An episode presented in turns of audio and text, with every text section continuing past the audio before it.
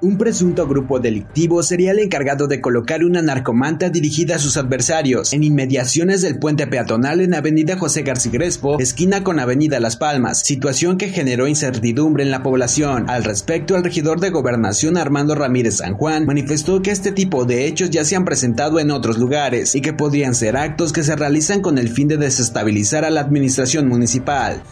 Comunicaron, eh, yo creo que se tendrá que reportar a Fiscalía para que se haga esa averiguación.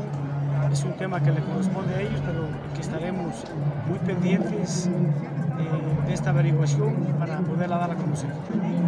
Desconozco, desconozco totalmente, como le vuelvo a repetir, se, va a hacer el reporte de fiscalía, llevarán la, averiguación ellos y en su momento pues tenga esa, esa averiguación con una lesión en el pie izquierdo resultó un motociclista tras chocar contra una camioneta particular. El accidente fue registrado a las 11.30 horas de este martes sobre el crucero conformado con la avenida Reforma Sur y 5 Poniente Oriente. Técnicos en urgencias médicas de protección civil y bomberos le brindaron atención prehospitalaria al afectado, a quien le realizaron curaciones, pero finalmente se negó a ser trasladado a un hospital.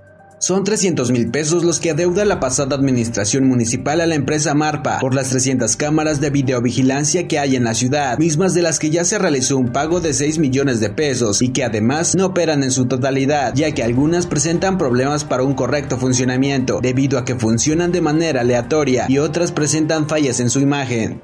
Poco más de 60 pobladores de Santiago Miahuatlán se manifestaron el día de hoy frente a las inmediaciones del rancho Miahuatlán ante la presunta construcción de un pozo particular dentro de este inmueble que afectaría la distribución de agua en 28 colonias. Luego de la manifestación, ambas partes llegaron a un acuerdo tras la intervención del ayuntamiento de Miahuatlán, donde se detendrían los trabajos de excavación y se vigilarán periódicamente para acreditar este acuerdo.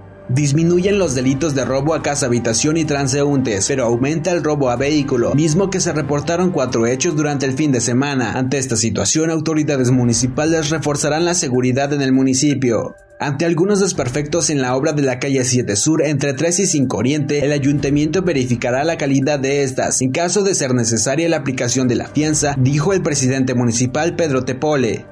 Debido a la temporada de lluvias que está próxima en llegar, el municipio de Jalpan, encabezada por el edil Sergio Sandoval Panigua, ha puesto en marcha una campaña de limpia y fumigación para la prevención de la presencia del mosquito transmisor de dengue. Por lo anterior, se trabaja en coordinación con la Regiduría de Salud, quien la preside Montserrat Mijares Carmona, quienes han realizado una jornada de limpieza y fumigación con niebla en los diferentes panteones del municipio.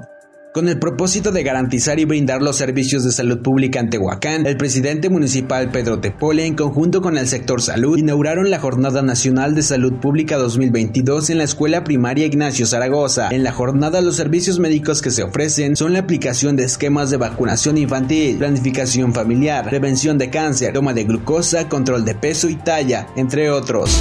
Esto ha sido el resumen informativo de Primera Línea, Periodismo ante todo.